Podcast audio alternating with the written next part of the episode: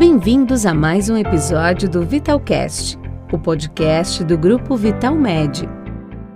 Olá pessoal, meu nome é Sandra Cavalcante, sou médica do Plano Ambulatorial Boa Saúde Grupo Vital Med.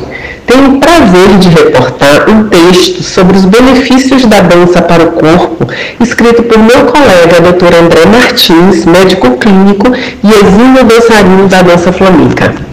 Quem dança seus males espanta. Como diz o ditado, a dança consegue trazer muitos benefícios para quem a pratica, benefícios que podem melhorar a qualidade física e mental do indivíduo. Considerando a dança como atividade física, podemos trabalhar bastante o corpo, fortalecendo vários grupos musculares, ganhando mais força e melhorando a postura, garantindo uma maior flexibilidade.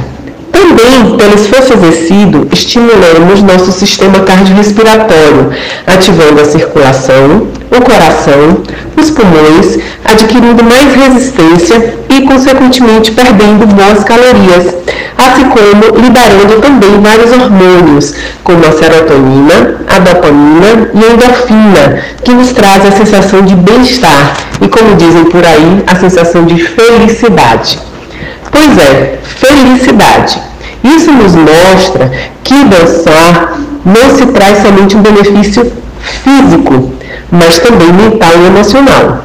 Ao escolhermos alguma dança que nos encanta, que admiramos, criamos uma relação de afetividade.